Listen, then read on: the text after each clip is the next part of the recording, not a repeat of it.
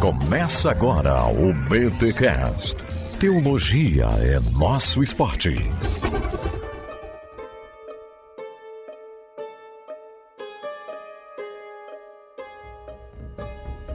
Muito bem, muito bem, muito bem. Está começando agora mais um BTcast, o de número 465. Eu sou Deona Teles, mantenedora e falo de Camaçari, Bahia. E teologia é o nosso esporte. Eu sou Rodrigo Bibo e olha, com tanta distorção que a gente tem do Antigo Testamento, às vezes eu entendo marcião.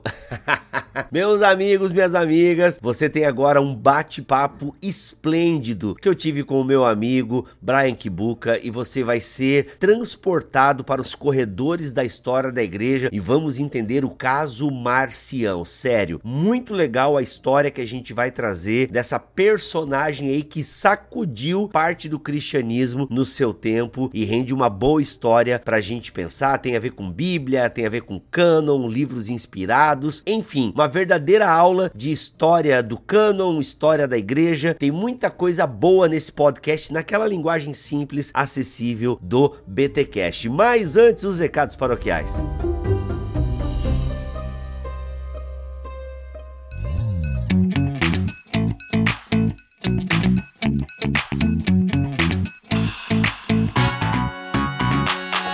Nos recados paroquiais dessa semana, galera, você sabe que temos lançado alguns livros pela Thomas Nelson Brasil. O último que nós lançamos foi o Doutrina e Devoção, um livraço, onde tem eu, Cacau, Vitor, Kenner Terra, Carol Bazo, Ângelo Bazo, Israel Mazacorati, tanta gente boa escrevendo nesse livro, Diego Bittencourt, Igor Miguel. Gente, uma galera fera, tem textos e reflexões muito pertinentes neste livraço, o Doutrina e Devoção, que olha só, tá R$ 24,00 e R$ 24,90, alguma coisa assim, na El Shaddai. Um precinho bem bacana com frete, não vai sair mais aí de 32 pila, alguma coisa assim. Gente, muito em conta pro conteúdo que a gente está oferecendo ali nesse lançamento da Thomas Nelson Brasil em parceria com o Bibotal. Que aliás, não é tão lançamento assim, mas foi lançado esse ano. Galera, sou bem franco com vocês, eu tô um pouco assustado. Eu achei que vocês iam adquirir mais esse livro. Não sei porque vocês não compraram, porque ele tá excepcional. Ah, Bibi, eu comprei a versão antiga. Ah, eu baixei de graça quando tinha. Gente, não é o mesmo livro. Foi revisado, tem quatro textos novos, uma diagramação show de bola. Então aproveita que é um livro novo, é praticamente um livro novo. E comprando você ajuda também aqui este autor nacional. Eu organizei o livro e tal, então você ajuda. E tem também atenção papais e mamães, porque nós lançamos junto com a Thomas Nelson, a editora Pequeninho e o Bibotalk, o livro Quando Meu Sorvete Cai. Sim, os princípios e a teologia de o Deus que destrói sonhos aplicadas agora numa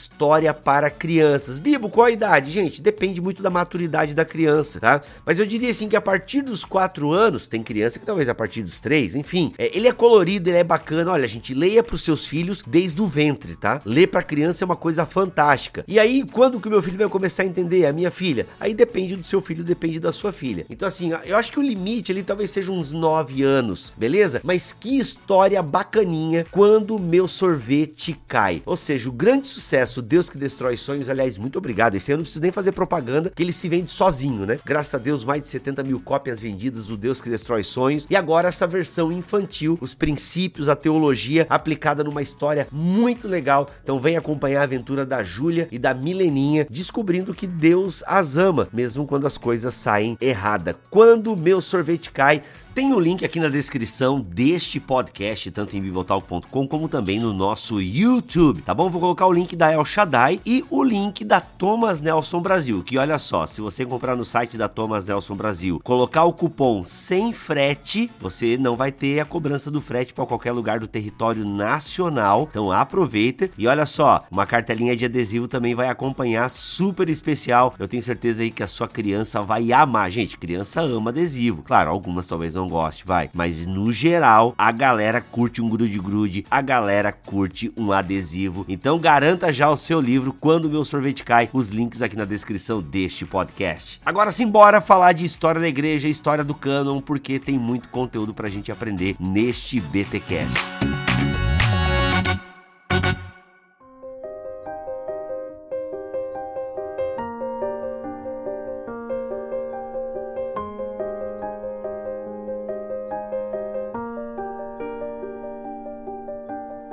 E aí, pessoal, beleza? Como é que vocês estão? Sejam muito bem-vindos a mais uma live aqui no canal do Bibotalk, que é também o canal da EBT, da Escola Bibotalk de Teologia. E hoje nós teremos aí uma live barra aula ao vivo barra gravação de podcast, um mega combo para nós aprendermos um pouquinho sobre história da igreja, formação do cânon, heresia, enfim, ou não, né? A gente vai entender um pouquinho aí hoje o caso Marcião, tá bom? Nós vamos entender o caso Marcião. Brian Kibuka, seja bem-vindo aqui, meu irmão. Olá, meu caro, como vai você? Um grande abraço para todo mundo que está assistindo a gente. Um prazer muito grande a gente poder bater esse papo, viu? Que legal. E um papo aí, ó, um papo que é daqueles. Com o caso Marcião, tem vários temas que a gente consegue ampliar aí. Brian Kibuka, por gentileza, mais uma vez te apresente aí aos ouvintes do podcast do Bibotalk, aos alunos da escola Bibotalk. Já tiveste com a gente aqui no podcast sobre Agostinho, sobre as confissões de Agostinho e retorna agora aí para esse podcast barra aula ao vivo. Por gentileza, meu irmão. Bom, é, o meu nome é Brian Kibuka, eu sou professor da Universidade Estadual de Feira de Santana, eu, eu leciono História antiga aqui na universidade. É, minha formação é uma formação que começa com teologia. Eu fiz teologia no Seminário Teológico Presbiteriano do Rio de Janeiro. Depois fiz letras, português e grego na Universidade Federal do Rio de Janeiro. É, fui para Coimbra fazer mestrado em estudos clássicos. Eu interrompi porque eu voltei para fazer o mestrado em letras clássicas na, na, na UFRJ. Era o mesmo curso, ou pelo menos a titulação saía no mesmo lugar. Fiz mestrado em História Social pela Universidade Federal Fluminense e eu já tenho me dedicado a quatro quatro áreas, né? Uma área, um trabalho, meu trabalho na universidade é num grupo de pesquisa chamado Nina Simone, que tem uma parte dedicada à antiguidade, que é o Nina Antiqua, e que tem quatro eixos. Um dos eixos é o religio, que trabalha com religião e com discursos Aí. religiosos. Então, é bem legal você ter me chamado para falar de Marcião, porque eu acho que tem, hoje em dia que fala muito de disputa de narrativa, meu trabalho na pós-graduação em estudos linguísticos é trabalhar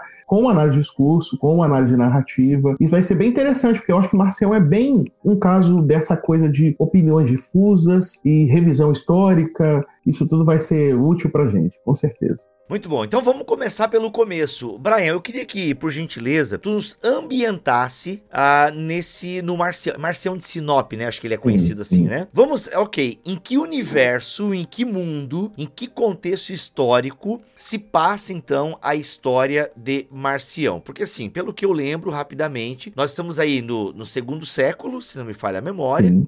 Então o cristianismo, cara, tá numa efervescência muito louca, assim, imagina. É pré-Constantino. Então, assim, as coisas não estão bem formadas ainda. Eu sei que o terceiro século, né? O segundo e o terceiro século são aqueles séculos de formação da história e da identidade do cristianismo, né? Aí eu já não sei se é um oriental ou ocidental, aí já começa um pouco essas divisões, né? Então, assim, é a formação do cânon, a, os bispos, né? A, a eficiência, ou melhor, a, o surgimento da autoridade dos bispos, os credos, né? Nós já temos ali alguma preocupação credal aí nessas, nesses períodos. E aí, ambiente um pouco a gente no cristianismo em que desponta essa figura chamada Marcião. Por gentileza, meu irmão. Bom, vamos lá. É, a gente tem que pensar Marcião como um personagem do segundo século. Obviamente, para a gente enquadrar Marcião no seu contexto, eu acho que a primeira parte é esse, é a gente tentar entender que Marcião, ou a controvérsia em torno de Marcião, de Marcião acontece na Igreja de Roma. A Igreja de Roma já tinha se tornado uma igreja muito importante, um dos quatro patriarcados da Igreja Antiga. É, a gente percebe a interferência interferência da Igreja de Roma, que denota, indica sim a sua importância, quando nós consultamos, ainda no final do século I, a carta de Clemente Romano aos Coríntios. Clemente é o bispo de Roma, escreve para Corinto, e lá ele, de certa forma, interfere na, nos problemas que há na igreja. Isso pressupõe que há uma certa prerrogativa da Igreja de Roma, pelo menos em relação a esse mundo mediterrâneo ocidental, porque Corinto fica no Golfo de Corinto, fica na, na, na Grécia, na atual Grécia, e Roma está na Península Itálica. A interferência de um bispo de Roma num problema na Península Itálica já mostra que a Igreja de Roma tem um certo protagonismo, é um protagonismo tal que precisa ser explicado. Como é que Roma obteve protagonismo? Eu acho que nós podemos enumerar quatro razões. A primeira razão é que Roma é a capital do Império, é também a cidade mais populosa do Império, e isso já dá para Roma um caráter de uma, de uma cidade não só cosmopolita e com pluralidade religiosa, mas também torna os cristãos que estão em Roma cristãos mais próximos do poder romano e, portanto, aqueles que são responsáveis pela, pela gestão, de certa forma, das missões em outros cantos. Lembremos que a carta de Paulo aos Romanos é uma carta em que Paulo se apresenta para fazer missões em lugares mais remotos, na Espanha, e quer fazer de polo da sua atividade missionária a cidade de Roma. A segunda coisa que a gente pode enumerar é que Roma atinge um certo protagonismo por causa da, figura, da presença de uma tradição de personagens importantes para o cristianismo que são vinculados a Roma, seja a figura de Pedro. Eu não estou dizendo que essa tradição é uma tradição correta, a gente pode discutir a tradição, né? mas a tradição de Pedro está ligada a Roma, a tradição de Paulo está ligada a Roma. Então nós temos dois personagens, um do movimento prim primitivo de Jesus e outro do movimento de expansão cristã ligados ao mesmo local. A terceira razão é porque Roma é um centro de cultura. E sendo um centro de cultura, nós vamos ter em Roma uma série de, de documentos, de textos cristãos, que depois vão se tornar textos importantes na, na formação canônica. Por exemplo, Marcion é acusado, entre outras coisas, vamos falar disso depois, de ter formado um cânone. Um cânone que tem 10 cartas paulinas mais Lucas. De onde que ele tirou as 10 cartas paulinas? Da coleção de cartas paulinas que há na Igreja de Roma. Então, se ele consegue fazer uma coleção tirando cartas de Paulo, é porque você já tem uma coleção de cartas de Paulo que ele editorou. Então a Igreja de Roma já tem uma coleção de cartas paulinas, é um centro de cultura. Então acho que a última coisa que a gente pode dizer é também um centro comercial importante. Isso tem a ver com a profissão de Marcião. Marcião ele é chamado no Panarion, é, depois a gente vai falar de fontes. Uma das fontes que é Panarion fala que ele era nautes, né? Nautes é marinheiro. Provavelmente ele trabalhava com comércio é, exterior por meio da navegação. Obviamente que o lugar mais importante para onde aflui toda a produção, a produção de azeite da Espanha, a produção de trigo do Egito,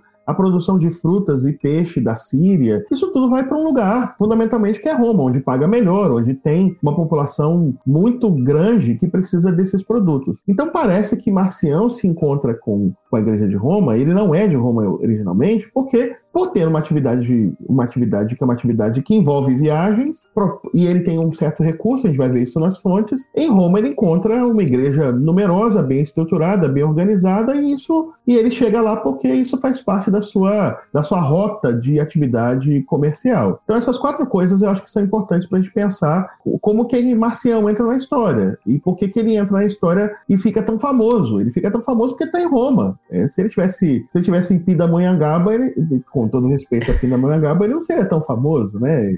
É, eu espero que você seja de Pindamonhangaba para fazer essa piada. Eu sou de Campinas, né? Mas Campinas é grande, então tem que falar de Pindamonhangaba, né? Entendi. Então fala de Itu. Eu tive em Itu, posso falar então de Itu.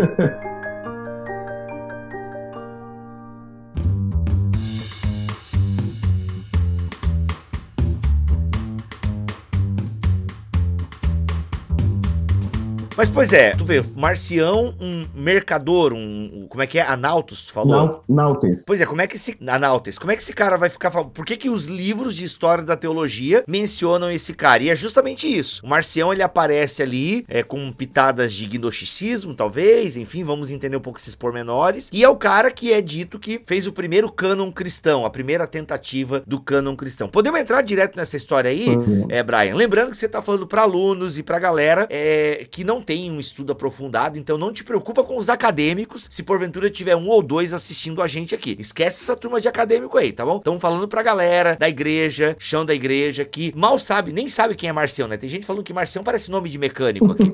então é pra essa galera que a gente tá fazendo a live, a barra podcast, barra aula ao vivo, beleza? Então vamos introduzir por que, que esse cara entrou nos livros de história da igreja, o que, que ele defendia ao ponto de ele estar sendo citado aí. Porque o cânon do Novo Testamento não estava formado formado ainda no tempo de Marcião. Marcião é ali no é, terceiro século, Não, é certo? é segundo século. Transição? Segundo século. Ele, ele vai atuar, ele provavelmente nasce por volta de 85 e ele atua por volta de 130, 140, 150 em Roma. Então é segundo século. Segundo século. Beleza. E Roma, como você já explicou, a coisa estava efervescendo ali, tinha uma proeminência teológica, pelo menos naquela região. E aí, como é que esse cara, de repente, entra no cenário teológico? Então, o que que acontece? Beleza. É, a primeira coisa que a gente tem que entender é que a gente não pode, ao falar de um personagem como esse, sonegar as fontes, não dizer de onde a gente tirou as coisas, tá?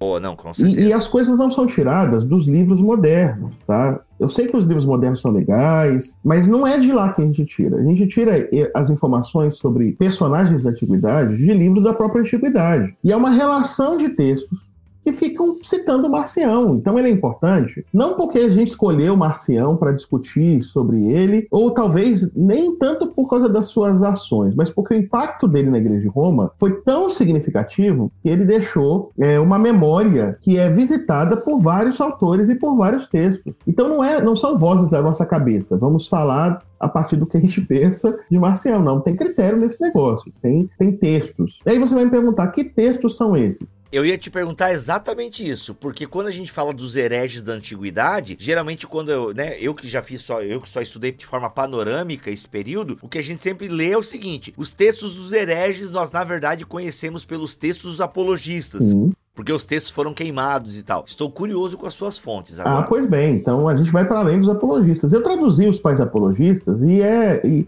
e o único pai apologista que cita Marcião é, é Justino Marte. E mesmo assim, uma citação muito pontual. O primeiro te texto que cita Marcião é o Ptolomeu Carta Flora. É um texto de 150, portanto, bem próximo dos eventos, o que já é de fato notável. Alguém ser citado enquanto está vivo, né, cara? Isso é muito raro na antiguidade. Depois, Justino, que também cita sobre Marcião, provavelmente na época que ele está vivo, ele cita na primeira apologia. É, a primeira apologia de Marcião, ele tem três textos mais importantes. A primeira apologia, a segunda apologia, Justino, né? Primeira apologia, segunda apologia, diálogo com o judeu trifo. Na primeira apologia, que é por volta de 153, 154, ele cita Marcião, particularmente os marcionitas. Depois nós temos um texto de um polemista chamado Irineu de Leão, que ele vai citar num livro chamado Contra as Heresias, e Contra as Heresias é de 180 a 185. Olha, só nesses três livros a gente já percebe que o movimento de Marcião era tão importante você tem três autores de três lugares diferentes, três lugares diferentes, em três épocas bem próximas a Marcião, citando a importância do seu movimento, ou Marcião ou os marcionitas. Depois nós vamos ter um, um, um texto que é anônimo, a gente chama ancião. Ele se autodenomina ancião. É ancião contra Marcião. Esse texto, que é o texto Ancião contra Marcião, é difícil datar, mas no capítulo 1 vai falar sobre Marcião, e inclusive o título do, do, do, livro. Depois nós temos um livro de Rodo, que é de 180 a 190, próximo de Irineu, chamado Contra Marcião. E também é um texto que fala. Isso tudo é todo no segundo século, gente. Gente, é, é, é, até tem até gente que é considerada santa depois, que não tem tanta referência. Olha como. É, é, é impressionante como uma pessoa que causa distúrbio, que causa problema, se torna mais importante do que pessoas que estão lá abençoando a comunidade, que mártires. Você não tem Exato. citação de mártires tão significativas quanto a preocupação com o Marcião, né? Marcião tem... causou, então, altas aventuras e confusões em Roma, ah, cara, no segundo século. Com certeza. E, e, eu acho que isso tem a ver com a batalha pela identidade, tá? É, ele, ele provavelmente criou um movimento rival à própria igreja de Roma, e esse movimento rival era tão forte que gerou preocupação, e esse alarme provocou, apertou um botãozinho ali, e todo mundo começou meio que a citar, meio que para prevenir contra esse movimento, né? É, Clemente, ó, para vocês terem uma ideia, Clemente é, é, de Alexandria. Ele escreveu um texto chamado Tapeçarias, Estrômata, em grego. E esse texto é de 200. Ele já cita Marcião. Ó, a gente já não está mais nem no, em Roma, na Península Itálica. Nem está lá na Gália. A gente já está agora lá no Egito. É outra língua, é outro esquema, eu vou dizer, é outro rolê. E Clemente uhum. já está falando de Marcião. Tertuliano escreveu um texto chamado Adversus Marcionem. É um texto de 210, que também é um texto dedicado absolutamente a discutir o movimento marcionita. Caraca, o cara criou um movimento, mano. Eu quero. Um eu tô curioso para saber como é que esse cara criou esse movimento, mano. Porque ah, tu vê, olha como reverberou o negócio. Quando a gente começar a conversar sobre as ações dele em Roma, vai fazer sentido, tá? Vai fazer todo sentido. Ele se aproveitou de uma onda, que eu vou falar mais tarde. Ok. Origem, num texto chamado De Principis, que é um comentário de, de Gênesis, em 220 também cita Marcião. Já é o segundo egípcio que cita Marcião, o segundo indivíduo que está no Egito que cita Marcião. Polito de Roma cita Marcião em 225, numa obra chamada Refutatio Omnium Haeresium, refutação de todas as heresias. Bom, eu acho que eu posso ficar por aqui, porque eu, tô, eu, eu, eu peguei um, um, eixo que vai de 150 a 225. Não deu nem 100 anos, e olha a quantidade de livros que eu citei. É, e aí, pronto, a gente está falando aqui, então, de alguém que ganhou muita importância. E ali desse, desses livros é que a gente tira as informações biográficas e também as informações da teologia de Marcião. Vou repetir, não são as vozes da nossa cabeça, não é o que eu acho, ou que eu li, ou que a gente pode ler num autor, que a gente acha legal da história do cristianismo. Não, a gente tem um esquema a seguir que é extrair as informações. Só que aí vem o problema das fontes de atividade. Cada um fala uma coisa. E aí você tem que submeter essas informações à crítica. Você tem que analisar as informações e perceber quando eles, elas fazem citações, explicar quando você diz que elas estão erradas, as informações, ou acatar indicando argumentos para mostrar que aquelas informações estão corretas. É disso que se trata quando a gente fala de um personagem tão importante quanto o Marcião. Se você me permite fazer um segundo comentário, Marcião não é importante apenas causa das citações da antiguidade, ele também é importante por causa de um camarada do século XIX, vai chegar ao século XX, mas no século XIX, chamado Adolf von Harnack. Ui, gelei, cara. Começou com Adolf. Ai, meu Deus, eu não quero polêmica aqui envolvendo Adolf na, não, meu local, é, é Harnack, de É Harnack. Ok, Harnack. E, tá. e, e, ele vai escrever um livro sobre Marcião que ele vai reabilitar Marcião. Ele vai dizer que Marcião foi, de alguma maneira, perseguido pela igreja, como um incompreendido. E, e por que, que ele vai fazer isso? Eu acho que o que potencializa a obra de Harnack, na época, é o antissemitismo da, alemão. É, a gente a está longe, mas não está tanto. Que faz com que, com que posturas, com que movimentos anti-judaicos antijudaicos ou antinomistas, que a gente chama, antijudaicos, anti-lei e anti-Antigo Testamento, ganhem grande destaque. Então ele vai falar de Lutero e vai chamar o Harnack, de, o Harnack vai chamar Marcião de um Lutero do seu tempo, tá? Então, e vai falar que, o, que ele, de alguma maneira, vai tirar da igreja a, o legalismo que é originário da influência judaica da igreja. Isso foi um prato feito para antissemitas. Não estou dizendo que Harnack fosse antissemita, mas eu acho que a obra ganha, ganha, ela ganha muita importância, primeiro que é uma obra, é uma obra muito bem escrita. Harnack é um excelente historiador. Ele escreveu a história do dogma, ele sabe da coisa, ele sabe construir a coisa. Mas eu acho que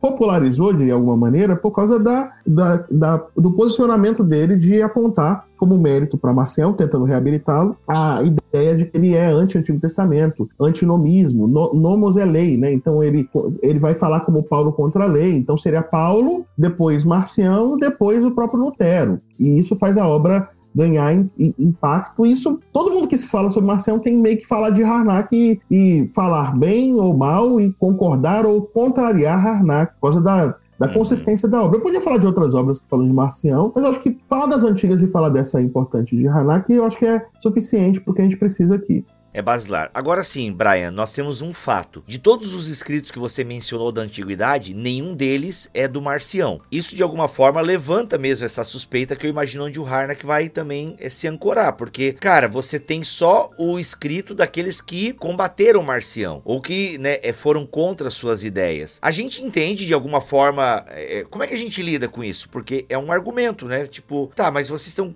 criticando o cara com base naqueles que venceram a discussão e que a gente não tem os escritos dele para ver se a crítica de Irineu, se a crítica do, do Orígenes ou do Tertuliano, enfim, realmente bate com aquilo que o próprio Marcião. É, então a gente tem um pouco essa dificuldade também, né? O que abre esse espacinho pra, tipo, cara, mas e se, né? Claro que, assim, olhando um pouco da. Se é mesmo um pouco dessas ideias, não faz tanto sentido, tá, né? Comparar Marcião com Lutero, tem algumas coisas aí que são meio complicadas. Mas tem essa. Deixa essa bolinha quicando, né? Sim. Porque cadê os escritos dele? É, na antiguidade, a gente, Marcião não é privilegiado nisso, porque a gente tem muita dificuldade de acessar textos que sejam textos autógrafos ou textos que vieram da pena desses indivíduos. Mas a gente consegue mapear muito bem, a gente consegue contornar esse problema olhando ou o que a gente vai chamar de doxografia, que são as citações de textos ou desses autores ou desses movimentos em outros textos, e a gente consegue comparar, porque cita em um lugar, cita no lugar A, cita no lugar B, esses, essas testemunhas acabam servindo para reconstituir os textos que nós não temos mais acesso. Eu quero citar os prólogos marcionitas da Bíblia. É, é, a gente sabe que,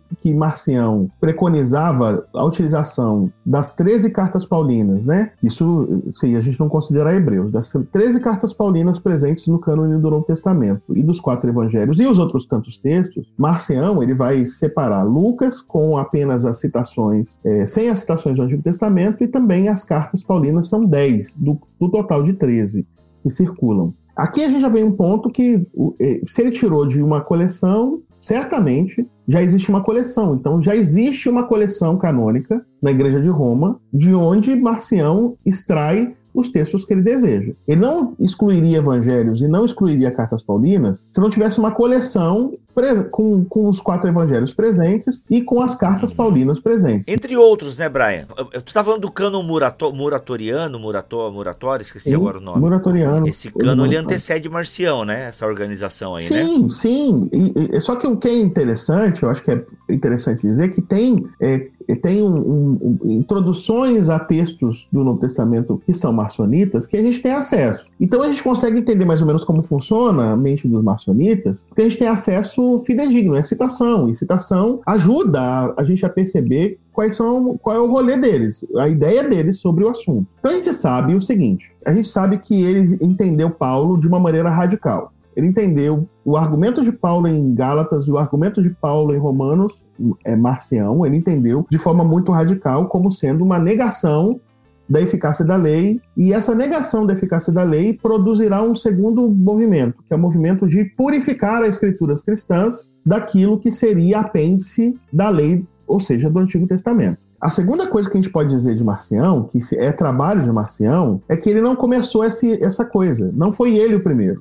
As fontes fazem questão de mencionar que ele era, que ele era discípulo de um didáscalos. Didáscalos é mestre. E o mestre dele se chama hum. Cerdo. Cerdo. Então ele tinha, tinha alguém, já tinha um movimento diminuto, pequeno, de contestação dos, dos, dos, princípios doutrinários da Igreja de Roma. Ele se torna discípulo desse tal de Cerdo, e por ser discípulo desse tal de Cerdo, o que, ele, o que acontece é que ele começa a desenvolver um movimento mais consistente. Ele se torna. O nome dele é o nome lembrado. Isso é muito comum, tá? É, quando a gente pensa em Clemente, que eu acabei de citar em, no Egito, né? Clemente e também a gente fala de Orígenes, da escola catequética de Alexandria, eles são discípulos de, um, de Panteno. Panteno era o líder da igreja de Alexandria, era o líder da escola catequética de Alexandria. Só que quem vai ganhar o nome importante é Orígenes, né? E Clemente não fica muito atrás. Então é comum você ter na igreja siríaca, na igreja de Roma, movimentos que são movimentos de revisão de doutrina, às vezes bem-sucedidos, às vezes mal-sucedidos. Eu citei dois mal-sucedidos: o origenismo e o, o, o, movimento marcionita, tá? O origenismo no Egito e o movimento marcionita na, em Roma. Uhum. O caso de, de Marcião é que ele tem um, um, mestre chamado Cerdo, mas eu acho que a forma como ele entrou na igreja de Roma, e talvez a gente seja interessante contar a biografia dele, a forma como ele participou da igreja de Roma ajudará a entender por que, que o movimento dele ganha peso.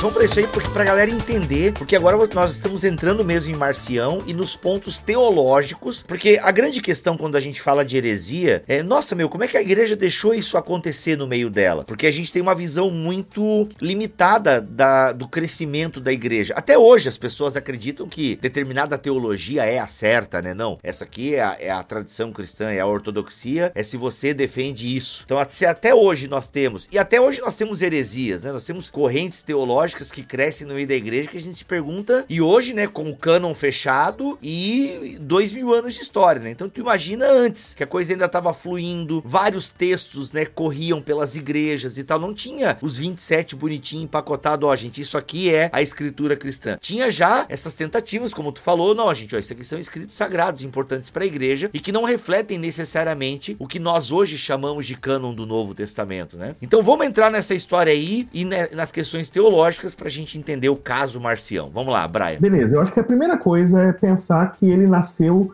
numa região chamada Ponto, tá? Antes de falar que ele é de Sinop, que é uma coisa que a gente vai discutir, é importante saber que ele é turco, tá? Hoje é a atual Turquia, é o norte, é a costa norte da Turquia. Dizer que alguém é turco, que alguém é dessa região do ponto, é um ponto de confluência, é um ponto de passagem do mundo, a gente vai chamar precariamente ocidental, tá? Precariamente, do mundo ocidental para o mundo oriental. O ponto de passagem é o ponto. É para dar um exemplo histórico, quando Xerxes perdeu a guerra contra os gregos e ele foge ele foge às pressas, os soldados vão ficando doentes no caminho. Isso é narrado no livro de Heródoto Histórias. Ele procura chegar ao ponto, porque o ponto é, é, é o lugar de passagem para o Oriente. Então, para ir para o Oriente, você passa pelo ponto. Até hoje é meio assim. Então, ele, tá no, ele é um homem entre mundos. E como o cristianismo está dos dois lados do mundo dele, ele, de certa forma, adquire a influência do paulinismo, que é forte no mundo oriental, na Ásia Menor em especial, mas ele também tem a importância da Igreja de Roma, que a gente precisa destacar. Exato. A Ásia Menor é a região mais cristianizada da época. É lá que tem mais cristãos. Não é a região mais influente, mas é a mais cristianizada. A gente percebe isso pelas evidências documentais, pelos textos, a gente percebe isso também pelas evidências materiais. Nós temos os restos dos símbolos cristãos nas, nas cidades da, da Ásia Menor. A terceira coisa, Panarion de, de, Epifânio é que vai dizer, Panarion é uma obra que vai citar Marcião, vai dizer que ele era de Sinop. É, por que, que é importante dizer que ele é de Sinop? É uma forma de confirmar por duas fontes de onde ele é. Ele é de fato desse lugar, é um encontro entre mundos. A profissão citada dele é de que ele tinha um navio, trabalhava numa região costeira mais urbana. A gente sabe que ele é urbano porque só teria capacidade de editorar textos quem tivesse uma instrução formal. O, o, a, o menininho, a menininha que viviam em regiões urbanas, especialmente os meninos, eles estudavam formalmente nas cidades, da Ásia Menor inclusive, eles estudavam gramática. Então, até 17 anos, o indivíduo tinha uma formação em gramática, ele tinha capacidade de ler para fazer uma edição de texto, para separar texto, fazer emenda, para copiar, para escrever. O, o, o é, é, muito difícil o Marcião fazer isso, mesmo que ele pague alguém para fazer, é muito difícil ele conferir o serviço se ele não for alguém letrado e capaz de. Inclusive, a atividade comerciante pressupõe que o indivíduo sabe a ler e escrever. Que precisa fazer Exato. registro, precisa fazer. É, inclusive, a língua grega, se vocês não sabem, ela é chamada de Phoenica Grammata no período arcaico, bem antes do que eu estou falando aqui. Quando a, a, a, escrita grega se tornou. A escrita grega surgiu, ela é chamada de letras fenícias, porque os fenícios comerciantes eles tinham que fazer registros, então eles dominavam a técnica da escrita e da, e da leitura. E aí os gregos pegaram as letras fenícias dos comerciantes da época e adaptaram para escrever o grego. Então eles deixam a memória de que as letras eles tiraram dos fenícios, chamando de poênica gramata. Então, atividade de comerciante e atividade da escrita são atividades correlatas, tá? No mundo antigo. Quem geralmente trabalha com comércio precisa controlar esse comércio, então ele vai dominar a escrita. É, Harnack diz que ele nasceu por volta de 85. É uma data que é controversa, porque se ele nasceu em 85, com os dados que a gente levanta de que ele estaria em Roma criando confusão, entre aspas, em 144, 45, ele já seria alguém que teria os seus 60 anos de idade. Não parece que ele dura que o movimento de Harnack, que se torna vigoroso em 145 a 165, e parece que tem a liderança dele, que seria um movimento formado por um ancião. Então parece que a data mais provável é por volta de 100, tá? Por volta do ano 100 é que ele teria nascido,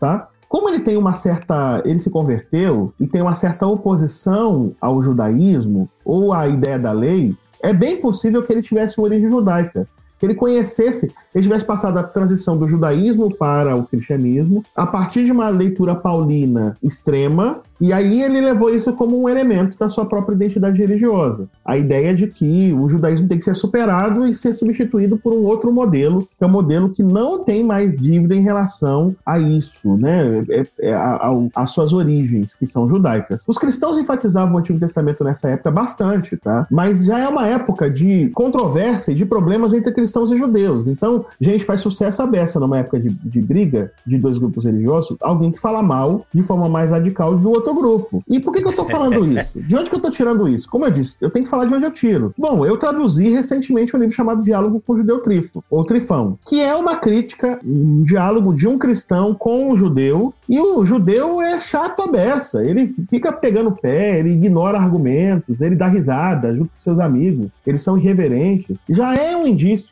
esse texto de Justino, de, um, de uma oposição que está se tornando cada vez maior entre judaísmo e cristianismo Olha aí. E lembrando que o judaísmo, me, me ajuda aqui, Brian, ele já tinha o seu cânon mais definido, né? Uhum. O pessoal fala ali que ali pelo ano 90 e tal, os livros do judaísmo, é como teve, a, a, principalmente depois da, da, década de 70, com a destruição do templo, o farisaísmo procurou organizar bastante a fé judaica, delimitando inclusive os textos sagrados e tal, né? Então, o judeu já estava meio que caminhado nessa ideia aí e rolando uma e a treta com os cristãos, que a gente vê em Atos, a coisa continua então entrando na história. Continua. O estatuto de um judeu no mundo romano já está definido, muito por conta da atividade dos judeus de Alexandria e deles a gente pode destacar um nome importantíssimo, que é Filon de Alexandria. É um contemporâneo de Paulo, de Jesus, talvez, que escreveu muitos textos e alguns textos foram direcionados aos romanos para defender os interesses dos judeus. Isso deu aos judeus, aos judeus do Império Romano um certo status de cidadania. E se, se obedecia e se respeitava a guarda do sábado. Você encontra sinagogas nas cidades romanas. É, só que os cristãos não estão nisso. Inclusive, há uma certa confusão dos cristãos com os judeus no começo dos primeiros 30, 40 anos do cristianismo. Quando a gente lê os Anais de Tácito, Anais de Tácito é uma obra que vai falar, por exemplo, do reinado suetônio. A, a vida dos 12 Césares também serviria. E aí nós vamos ver, na época de, de Cláudio, um, uma instigação por um tal de Cresto entre os judeus. Bom, Cresto parece ser o que a gente chama de, de iotacismo, né? O, o nome cre, o, o eta do grego vai ser lido como i. Então parece que cristãos brigam com judeus, há uma controvérsia, e essa controvérsia, os romanos entendem bem quem está brigando, acha que é todo mundo judeu e resolve. É, as pessoas interpretam mal, expulsar os judeus de Roma. Não é bem isso. Isso seria uma discussão para um outro, um outro programa, tá? Mas assim, a gente pode falar que a gente já nota na década de 50, 60 uma certa rivalidade que vai se crescendo e vai se exportando. Onde chegam cristãos e judeus, onde tem cristãos e judeus, você tem briga. E Roma é uma cidade que tem na sua região geral, vamos colocar 500 mil pessoas no, no, naquele eixo da metrópole romana, e você tem um bairro só de judeus, você tem presença cristã significativa e judeus quebrando pau com, com os cristãos. Então, Eita. quando chega Marcião e, e, e, potencializa essa crítica, potencializa essa oposição, isso é igual fogo no, no capim, no capim seco. É, vai criar, naqueles que já têm uma tendência mais radical, de um antissemitismo já é, incipiente, vai criar neles um um desejo de, de seguir, de fato, de criar uma ruptura um pouco mais clara. Porque a ruptura gera identidade, tá, gente? Quando você, você não, não presta favores às origens, olha a história das religiões. Toda, um grupo religioso que se separa de outro grupo, geralmente mata a história prévia do outro grupo. Pega a história das religiões, protestantes mesmo, vê a igreja que saiu de outra igreja. Dificilmente você vai ver o indivíduo sendo, lembrando com uma memória respeitosa, cuidadosa, ou, ou colocando ênfase nas origens quando era um movimento só. Pelo contrário, vai ganhar uma vida própria e vai meio que negar, se possível, os mais radicais, a, o vínculo prévio que tinha com aquele outro grupo religioso que se torna um grupo rival. Então isso, isso é do fenômeno religioso. Isso aconteceu, porque quando Marcião começa a falar essa doutrina antijudaica, antinomista, como eu disse, contra a lei, antissemita, de certa forma, é um antissemitismo incipiente. Gente, isso vai encontrar um, um, os cristãos já estão chateados com os judeus que criam problema volta do quanto é canto. Tem cristão que paga o pato porque judeu faz besteira e vice-versa.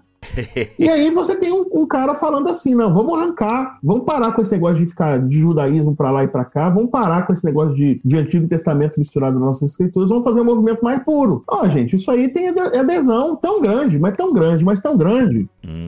Isso vai criar um movimento que vai ser um movimento grave, a ponto de ser tão citado, tá? Então, o cânone, a separação do cânone é só um pedaço, uma evidência de uma coisa mais grave, que é uma disputa de identidade. É que tipo de cristãos nós somos? Os, igre... Os de Roma vão dizer cristãos que respeitam a nossa origem judaica. E o Marcião, junto com o seu grupo, vai dizer: somos cristãos que temos uma identidade que não deve nada para o judaísmo. Inclusive, aí vem o ponto, a gente vai não discutir a teologia ainda, mas tem uma teologia de Marcião que preconiza, por exemplo, dois deuses: um Deus do Antigo Testamento e um Deus que é Jesus Cristo. Então, Exato. cara, isso é muito importante. A gente perceber como um elemento estruturador e articulador. Uhum.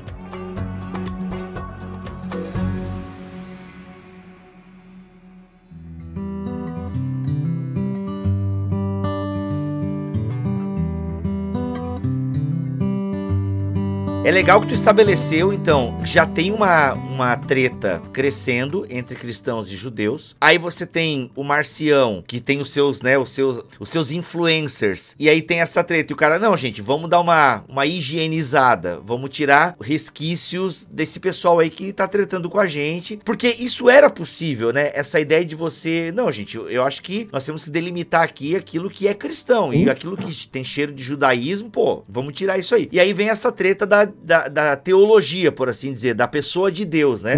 Pois é, esse Deus do judeu aí, meu, ele manda matar criancinha e tal. Não.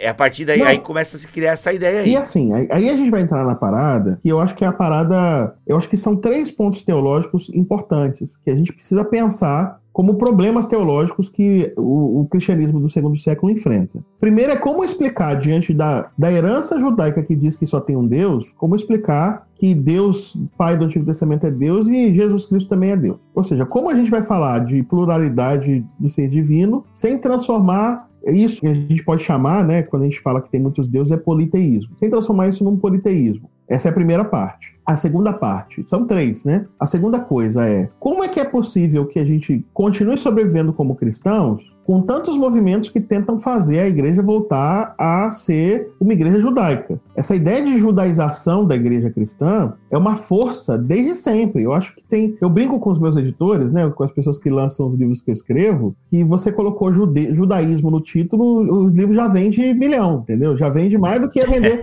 Porque as pessoas têm um, um, uma obsessão por Israel, uma obsessão por judaísmo. Que não é uma obsessão que, que eu estou dizendo que seja necessariamente ruim, mas é uma coisa assim, da ideia de ter alguma coisa que é do outro, porque tem um exotismo no judaísmo que gera uma certa admiração e ao mesmo tempo repulsa, porque mistura identidades. Eu acho que o terceiro ponto doutrinário é a, pre a presença da doutrina paulina e a importância da doutrina paulina em movimentos cristãos urbanos. Então, olha como tudo se encaixa. Você tem um cara que vem de um ambiente urbano, da Ásia Menor, onde Paulo tem grande importância, e que se você ler Paulo do jeito, do jeito que não é bem como Paulo disse, você consegue de fato inferir e concluir que tem que acabar com o judaísmo mesmo, que a lei já passou. Lutero Exato. entendeu assim, cara. Lutero entendeu assim. Lutero vai fazer oposição lei graça, tá? Quem salva, quem salva a lavoura do radicalismo teológico, quem vai salvar isso vai ser Calvino, vai ser o movimento de, do, dos, dos anabatistas, que tem um pouco menos de ojeriza aquilo que é originariamente judaico. Se Lutero uhum. preconizava que aquilo que a lei não proibia eu posso fazer, Calvino diz que aquilo que a lei. Calvino vai dizer, em grosso, a grosso modo, por favor, que aquilo que a lei não proíbe eu não devo fazer. Que a lei não, não diz eu não devo fazer. Tá? É o que a lei não diz, tá? Aquilo que ele não diz eu posso fazer, Calvino faz o contrário, ele já tem um, uma ética mais estrita. Gente, claro que eu não estou aprofundando nada aqui de Calvino, tá? Eu poderia dizer de forma um pouco mais. Tem, inclusive tá aqui, ó. Tá aqui, ó. As institutas de Calvino aqui, ó. E eu, é que eu estou na metade da tradução dela. A gente tem que pensar assim, de forma cuidadosa, então, que quando Marcião chega em Roma e tá lá os judeus brigando com os cristãos, tem um problema gravíssimo. Os judeus estão em baixa porque nessa época tem uma guerra, lembremos da revolta de Bar tem uma guerra na Palestina, então os judeus que já tinham tido uma primeira guerra passaram pela segunda guerra judaica, então eles estão em baixa. E está espirrando nos cristãos, porque os cristãos também usam, de certa forma, alguns costumes judaicos, algumas referências judaicas. O movimento de, de Marcel, então, encontra condições de temperatura, pressão, solo, fértil para prosperar. Caraca, que legal. Esse contexto aí é maravilhoso, porque faz a gente entender que não é assim, que um cara teve uma ideia, criou um canal no YouTube e saiu, e saiu falando as não, coisas, né? Ué. Mano, tem um contexto que de alguma forma vai, sabe, temperando e, como você falou, né? Condições de temperatura e tal. Cara, perfeito. Continua, continua que a gente tá só degustando. Cara, e o legal que eu quero dizer, que eu acho que é importante destacar, é que o movimento intolerante era de Marcião, não era da, do, dos cristãos, tá? Que é Marcião que tá dizendo que não se pode aceitar de diversidade entre os cristãos, que vai falar que o Deus dos judeus e o Deus, inclusive, dos cristãos é outro Deus, é o demiurgo. Por isso, você falou de, de, de gnosticismo, por falar de um Deus diferente de um outro Deus, que seria o Logos, é que houve uma confusão de que ele seria gnóstico, seria inclusive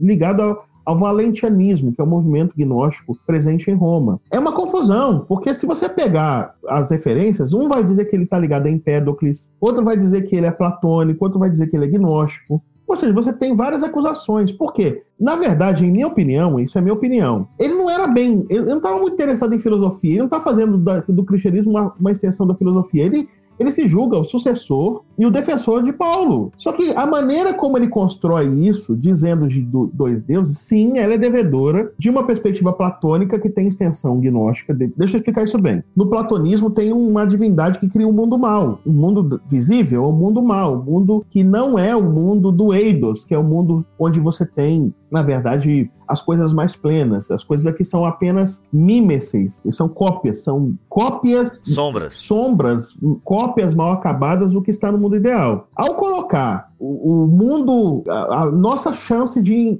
nos aproximarmos do mundo ideal. Por meio do logos, por meio do discurso, por meio da razão, por meio das ideias, o que Platão estabelece é uma diferença entre o demiurgo que faz todas as coisas e essa possibilidade de ascender a esse mundo que é o mundo não contaminado com essa, com essa queda advinda do mundo sensível, do mundo material, do mundo das coisas que nós vivemos aqui. Cara, isso vai ser desenvolvido na história, especialmente no Egito. O, o Egito tem o Nilo, é, tem um vale fértil onde eles tiram trigo, mas o lugar para desenvolver ideia, ideia absurda, gente. O lugar para desenvolver ideia absurda. eu acho que é a qualidade do trigo, hein? Ah, não, e, eu, e, e são ideias absurdas muito, muito belas, tá? Desde o cristianismo mais, mais espiritualizado até a escola cristã de, de, é, ligada à razão. O Egito é um terreno fértil para um monte de, de rolês aleatórios, tá? Olha aí, inclusive os sete pecados capitais estão ligados também aos oh, a galera do deserto lá do Egito, não se é? puxar isso aí, rapaz, coisa do sepultamento de hoje em dia tem a ver com o Egito.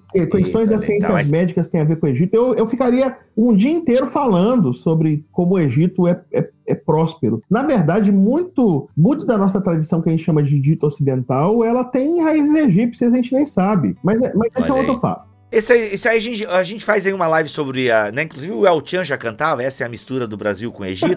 essa mistura toda aí, a gente fala em outro momento. Simbora lá para Marcião, vamos Não, lá. mas aí o legal é o seguinte: é que no Egito, essa ideia de Platão, de um mundo sensível, um mundo ideal, de, de um Deus que faz um mundo material e diferente desse outro mundo que é o um mundo mais perfeito, isso no Egito vai virar o que a gente vai chamar de deuteroplatonismo e neoplatonismo. Ou seja, vai gerar dois movimentos movimentos platônicos que vão radicalizar essas ideias, mas radicalizar assim, tipo, é, no primeiro momento é para interpretar textos. Tem um sentido oculto no texto e tem um sentido mais evidente. É o, o primeiro momento que vai, você vai ter no século II a.C., século III, século II, uhum. quando você tem as coisas, o platonismo aplicado à, à análise da, dos textos. Pô, mas no segundo momento, que é o que a gente chama de neoplatonismo, isso vai virar uma visão cosmológica. E aí é o seguinte: olha só, tem um Deus que gerou o mundo material, esse Deus é um Deus golpista, que está fazendo. O Deus criador é um Deus golpista, que na verdade está dando um golpe em todo mundo.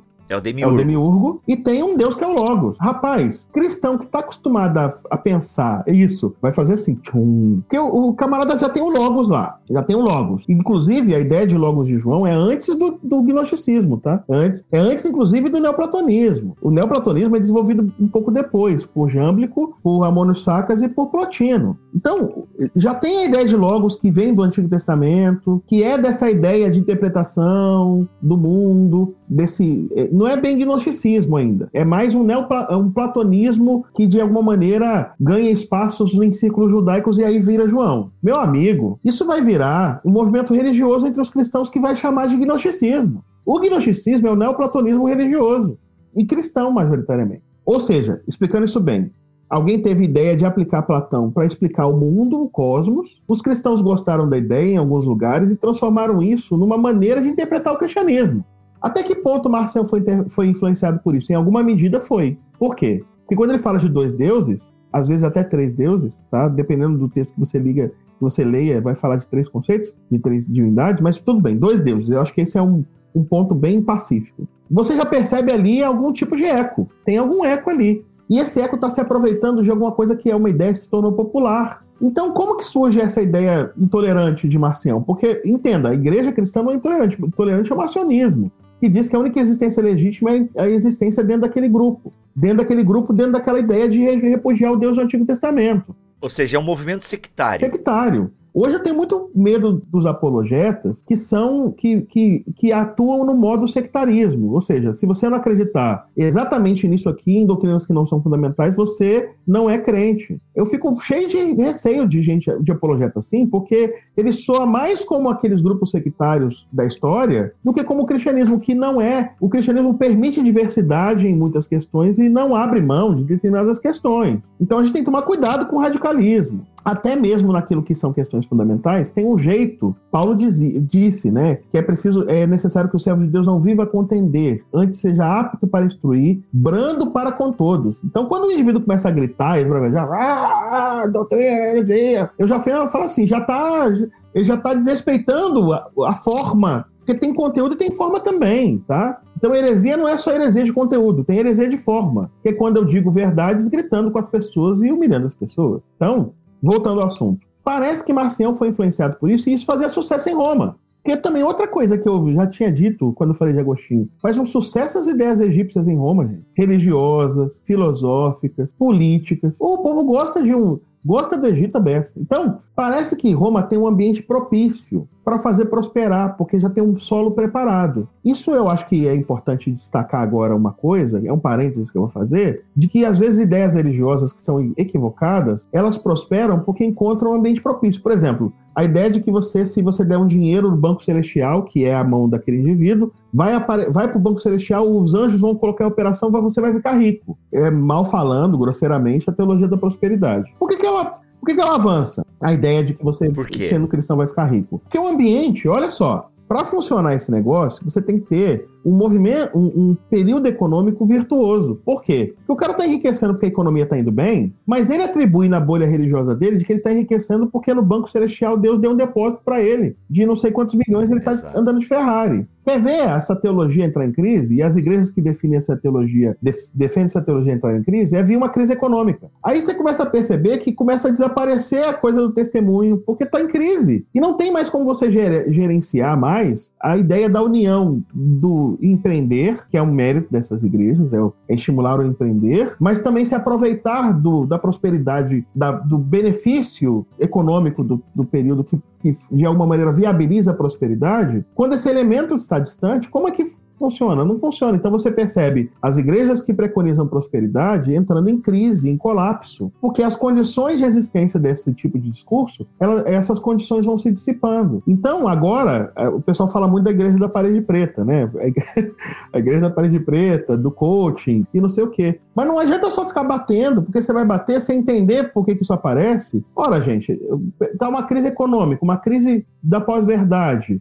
O apego não é mais quem diz verdades, o apego é quem mostra com força, com resultado, com sucesso. As pessoas estão doidas para alguém que elas possam se espelhar e seguir, já que não tem mais fórmula. O que tem é seguir exemplos e paradigmas. Então você cria uma identidade diferente. Tem uma coisa mais diferente que pintar uma parede preto. Então, eu não tô. Não é crítica aqui, gente. Não entendam avaliação crítica. Eu não estou fazendo crítica nenhuma. Eu estou dizendo assim: você cria uma ideia de alguma coisa diferente que ninguém acessa. Eu, inclusive, fui pastor de uma, de uma, de uma congregação que, eh, num dado momento, a gente decidiu pintar as paredes de preto o teto de preto. Uhum. Então, assim, eu, eu me considero pastor de igreja de parede preta também, né? Eu estou tentando só apontar que você tem um, uma época favorável para esse tipo de discurso em que as coisas parecem que se encaixam. Só que eu vou falar uma coisa muito séria. Não seguir por esses modismos, porque eles vão passar, gente. Eles inevitavelmente passarão. O marcionismo foi apagado da história. Claro, ele ainda tem, a gente talvez fale disso, né? Ele ainda tem algumas reminiscências hoje em dia. Ainda tem ecos.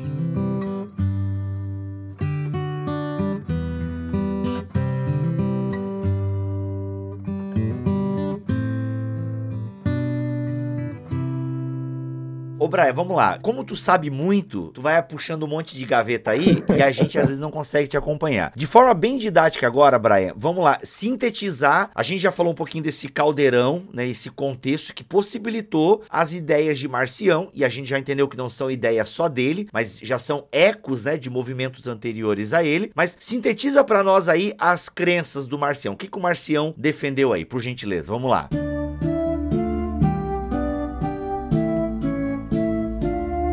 Rapaz, isso aí, isso aí é, é, bem legal. A gente consegue perceber as, as crenças de Marcião pensando, olhando as críticas, como eu disse, olhando as críticas que são feitas ao movimento de Marcião. Primeiro, primeira ideia, a ideia de dois deuses. Essa é a primeira ideia, que eu já falei. Só um pouquinho, vamos lá. A ideia de dois deuses. Dois deuses. Então nós temos o quê? O demiurgo, o deus inferior do Antigo Testamento, Isso. que cria a matéria. Isso e toda essa maldade. Isso. E qual é o outro Deus? É o, o, o, Jesus Cristo? Isso, aquele que vai redimir a humanidade, que é Jesus Cristo, tá?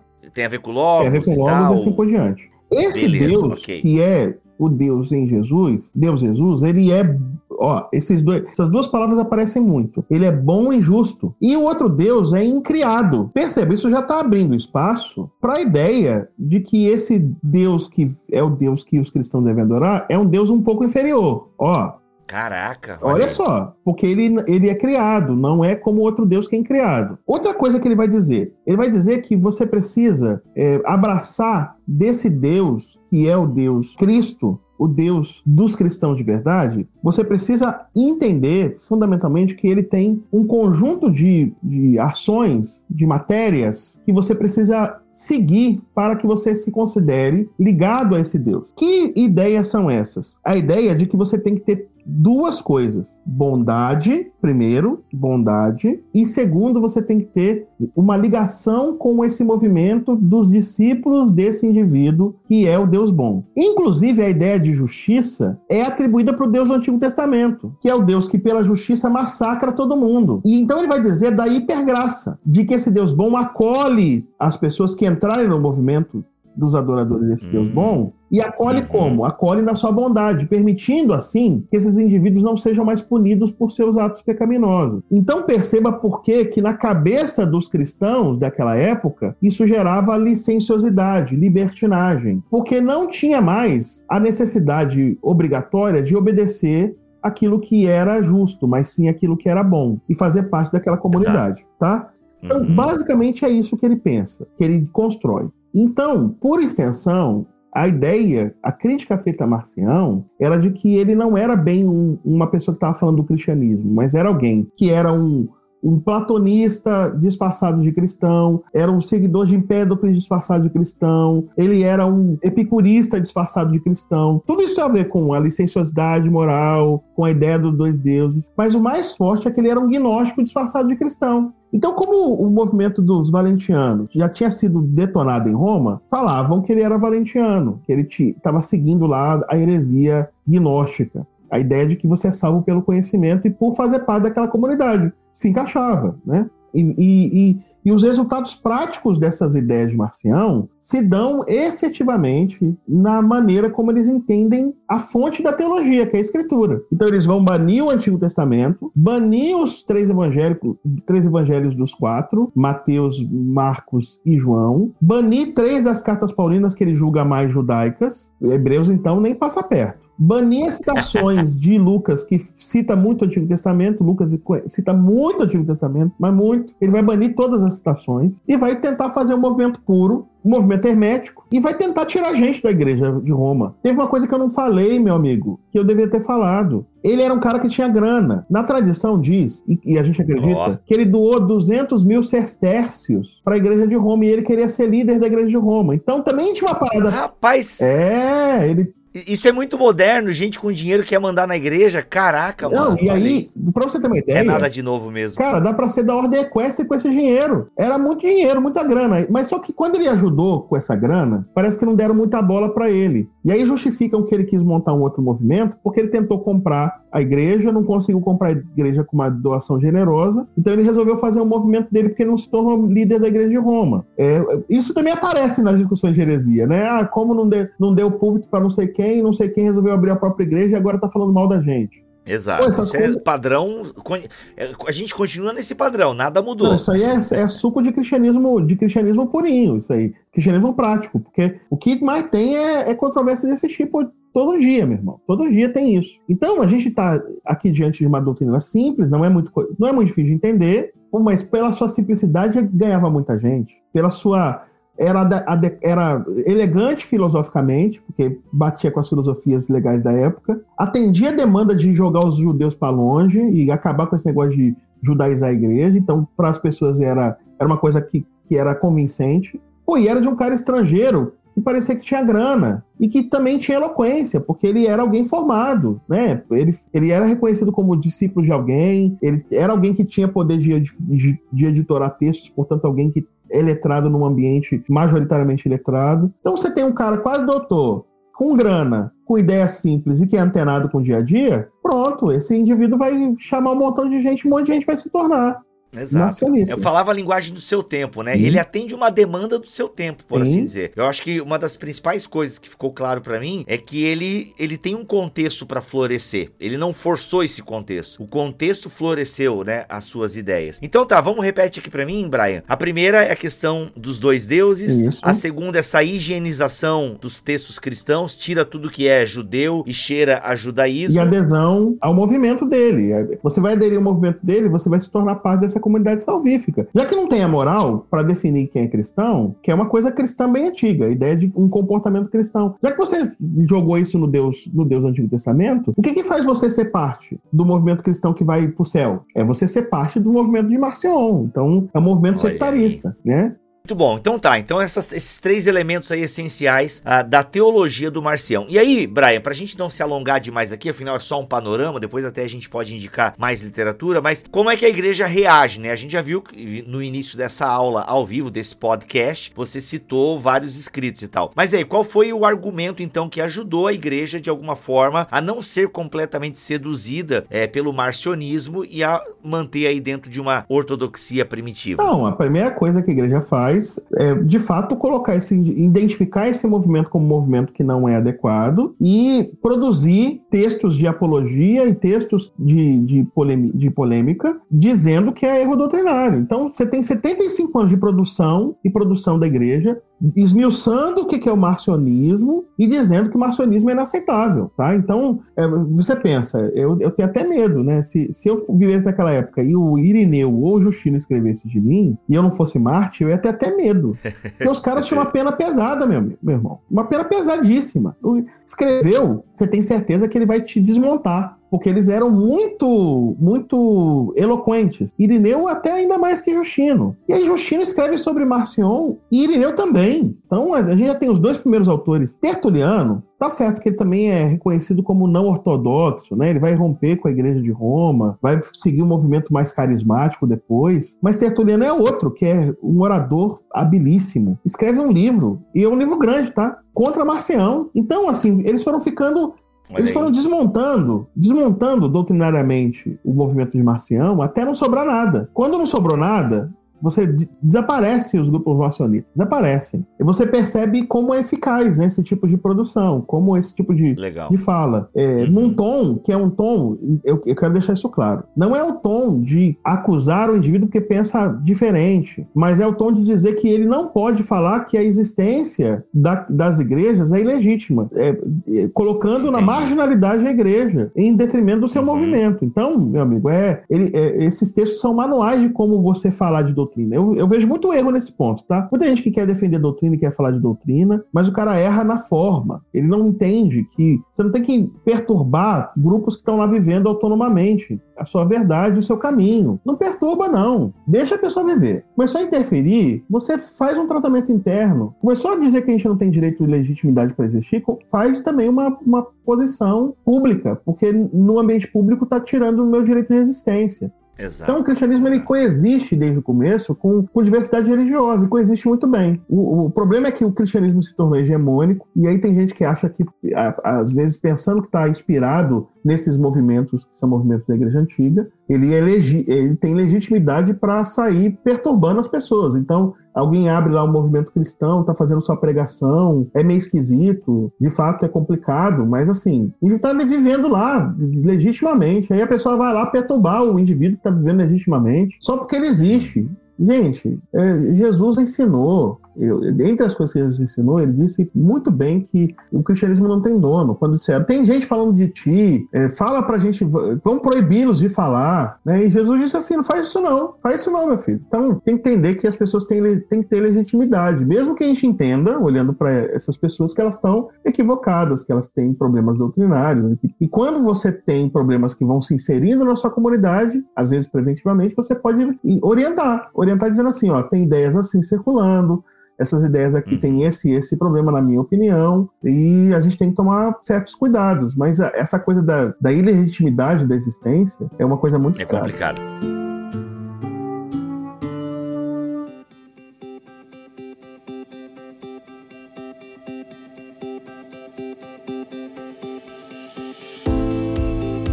Brian, para a gente finalizar essa aula barra podcast, temos algum resquício marcionista em alguma tradição cristã ou alguma ou algum grupo tradicionalmente tido como herege? Olha, o, o Harnack não estava tão, tão errado quando identificou semelhanças na radicalidade do tratamento da lei e do Antigo Testamento de, de Lutero com o movimento de Marcião. Eu acho que é um problema problema é a intensidade, porque, obviamente, Lutero não baniu o Antigo Testamento. Ele não baniu o Antigo Testamento da Bíblia, pelo contrário. Mas ele quis tirar Tiago, exatamente porque ele entendia que tinha que ter uma divisão e, a, e você tinha que ter uma memória do que era para o que se tornou. E Tiago, para ele, era esse homem de dois mundos. Mas é inegável que Lutero tem um caráter antinomista, inclusive ele vai é, é, defender, entre nos seus panfletos, ele vai falar contra os judeus. Ele é como eu, como você, como todos os homens e mulheres da história, é, tem grandes acertos e grandes erros. E assim a gente, quem tá na Exato. chuva é pra se molhar. Não é nada demeritório. Mas Sim. eu quero. A gente até tem um podcast aqui na família Bibotalk. Se não me falha a memória, é Lutero no Banco dos Réus. E nesse podcast a gente fala mesmo, né? Dos erros de Lutero. Uhum. E sem sombra de dúvida, essa parada envolvendo os judeus é, é, é, é uma mancha na história dele. Mas, como ser humano, também tem os seus erros e acertos. É, né? eu, eu, eu, claro que eu não sou favorável a essa ideia de. de desculpa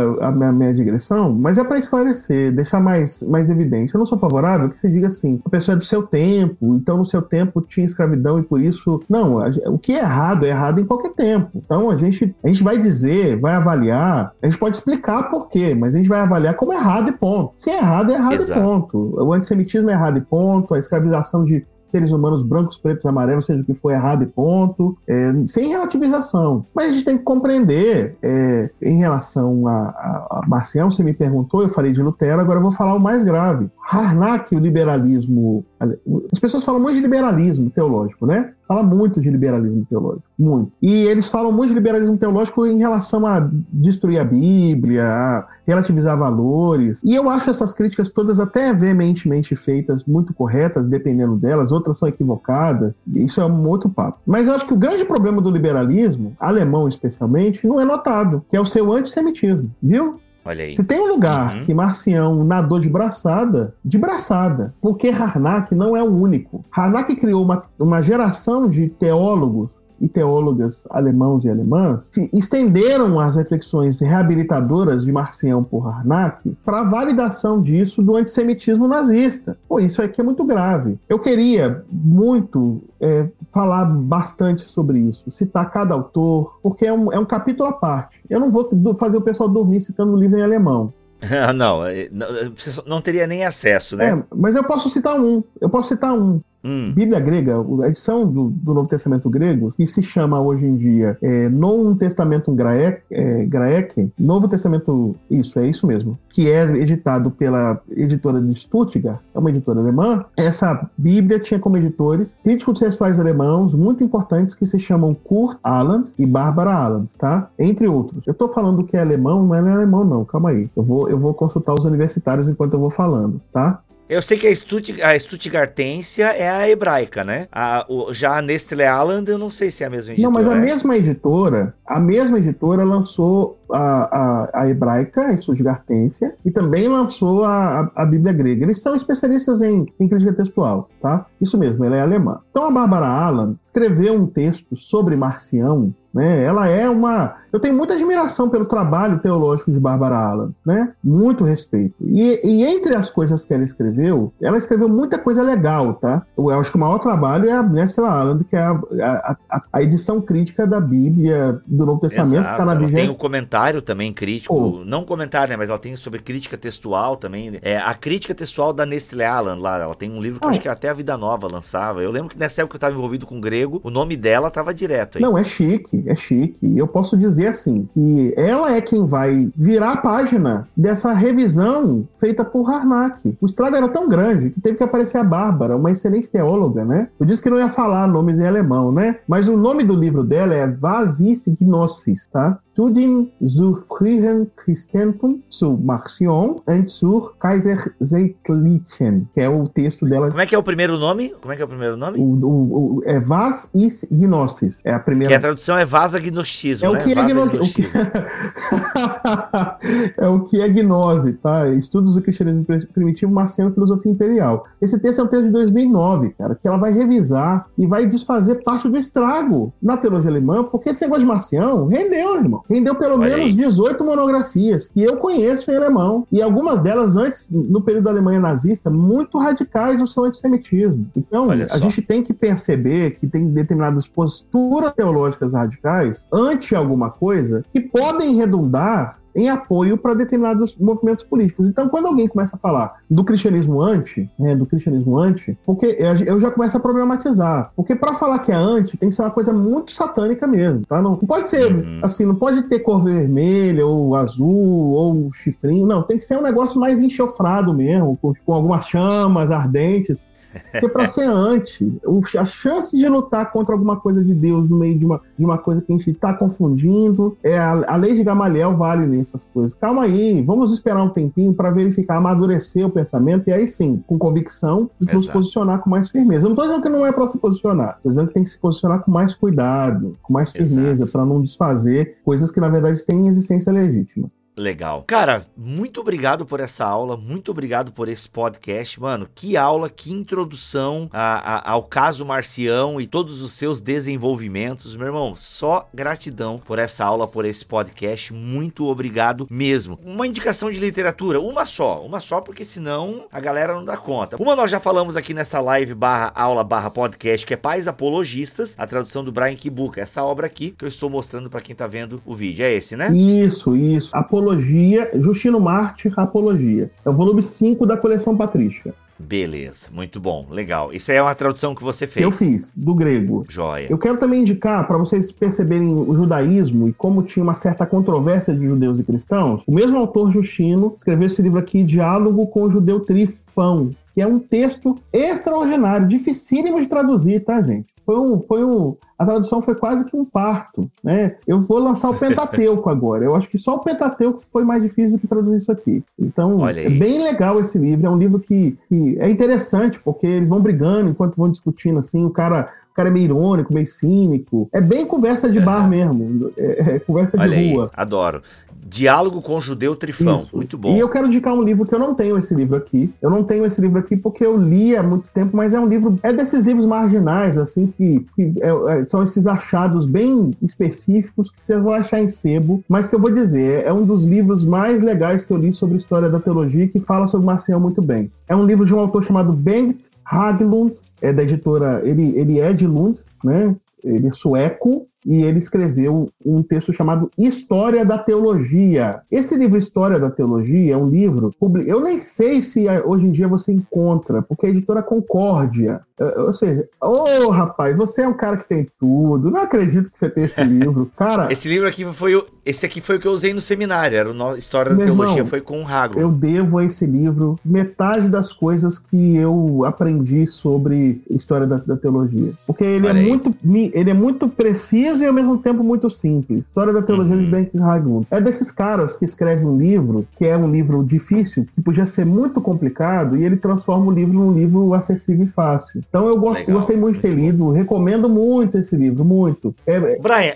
eu gosto desse aqui Ah, também. esse é bom, esse é bom. Roger Olson. Né? Roger Olson. O Roger Olson, História da Teologia Cristã. Gosto do didatismo. do- eu gosto da, eu gosto da, da escrita do Roger Olson. Ah, gosto. d- E, cara, esse livro aqui, gosto dele, Não, eu cara. também gosto gosto. dele. Eu tenho um amigo, eu tenho um amigo que a gente conversou recentemente sobre o Olson e ele falou do- de como ele era bom, né, rapaz? Como ele é bom, de como ele tem importância no debate teológico, especialmente americano. Sim. Então, sim, eu, eu tô contigo, tô contigo e não abro. Ó, e esse aqui você encontra, tá, gente? Esse aqui É, do não é Roger igual Olson.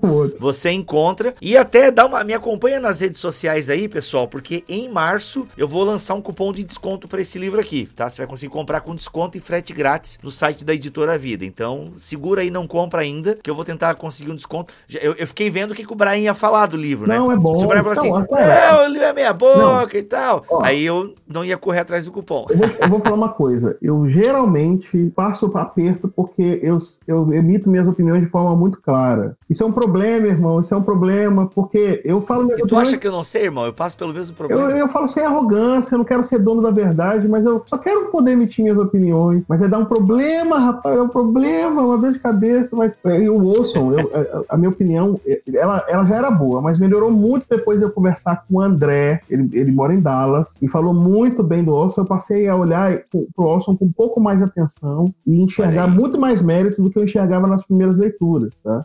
Porque Legal. uma legal. coisa que eu quero te dizer, eu, eu sempre fui acostumado a ler esses livros pesadões, né? Eu li o, o livro do, do Harnack sobre o Marcião em alemão, né, cara? Aquela coisa maçuda, pesada, né? Mas eu descobri que, que a gente tem mesmo que popularizar esses textos que são textos que tornam mais acessível para o leitor. Por isso que eu tenho traduzido textos da Patrícia, porque você vai ler a Patrícia, parece que você está lendo outro idioma, né? Porque é tudo em português, todo Exato. arcaico, pesadão, e às vezes o diálogo é um diálogo correto. É como eu disse, é uma conversa de rua, né? Então, conversa de rua não é uma Exato. conversa sofisticada. Então é isso. Exato. Então a gente tem que indicar mesmo um pouco. Muito obrigado, cara, pela tua presença aqui nesse podcast. Poxa, espero recebê-lo mais vezes aqui. Eu que agradeço, meu querido, pelo convite. Muito me honra estar aqui, estar com todo mundo que nos acompanhou até eh, agora. Muito obrigado. Legal, gente. Os links dos livros citados estarão aqui na descrição deste podcast, tá bom? E espero que você possa apreciar e aprofundar um pouco mais o tema aí. Até porque o Brian tem feito esse trabalho aí de popularizar, como ele acabou de dizer, numa linguagem mais acessível, aquilo que é tão rico da antiguidade, tá bom? Brian, obrigado, meu irmão. Tamo junto. Tamo junto. Obrigado.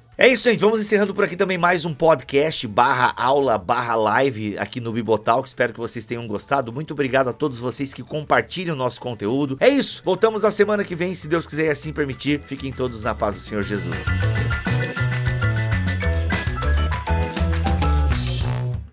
Este podcast foi editado por Bibotalk Produções.